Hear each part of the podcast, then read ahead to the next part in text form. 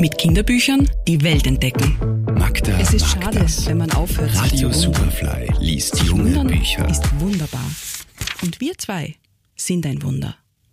Du ein halbes, ich ein halbes, zusammen ein Ganzes, sagte Rosa. Im ersten Buch über Rigo und Rosa begegnen sich die beiden sehr unterschiedlichen Charaktere zum ersten Mal. Rigo ist ein Leopard und lebt hinter Gittern im großen Zoo. Die kleine Feldmaus Rosa setzt sich zu Rigo ins Gehege, weil sie sich vor den großen, gefährlichen Tieren im Zoo fürchtet. Irrsinn? Vielleicht. Langsam jedenfalls entsteht eine Freundschaft zwischen Rigo und Rosa, von der nun auch der zweite Band, als Rigo Mäuse anpflanzte und Rosa die Leoparden erfand, erzählt. Heute haben schon 23 Menschen etwas in den Mülleimer geworfen. Was tut man mit den Dingen, die sie wegwerfen? Rigo hatte darüber noch nie nachgedacht. Rosa überlegte weiter. Rigo, wenn ich eine Idee habe und die Idee ist unbrauchbar, wohin damit? Gibt es einen Mülleimer für unbrauchbare Ideen? Rigo wusste es nicht und schlug vor. Vielleicht fliegen die dann mit dem Wind davon. Rigo, wenn ich dir ein Haar auszupfe, ouch!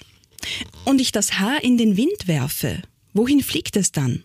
Zu den unbrauchbaren Ideen?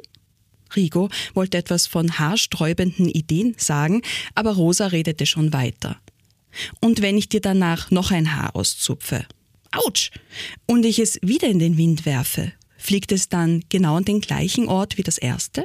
Rigo wusste es nicht, war aber besorgt, Rosa könnte das Experiment so lange fortführen, bis er eine Glatze hätte. Er sagte, und wenn man sich Sorgen macht, und dann wird klar, dass man sich umsonst Sorgen gemacht hat.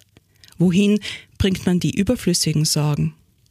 Ungewöhnliche Unterhaltungen und Unternehmungen sind es, die die beiden erleben und die uns in abenteuerliche Gedanken und philosophische Versuche entführen. Dabei verkörpert Rigo meist den erwachsenen und vernünftigen Part, während die kindlich naive Rosa mit ihren Fragen und Spielereien neue Wege geht.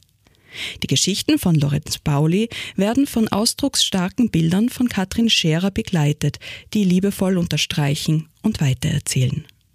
Als Rigo Mäuse anpflanzte und Rosa die Leoparden erfand, eignet sich für Kinder und Erwachsene ab fünf Jahren und ist bei Atlantis erschienen. Magda Hassan ist Buchhändlerin, Autorin und Verlegerin in der Edition 5 Haus. Ihr Buchtipp der Woche online auf superfly.fm.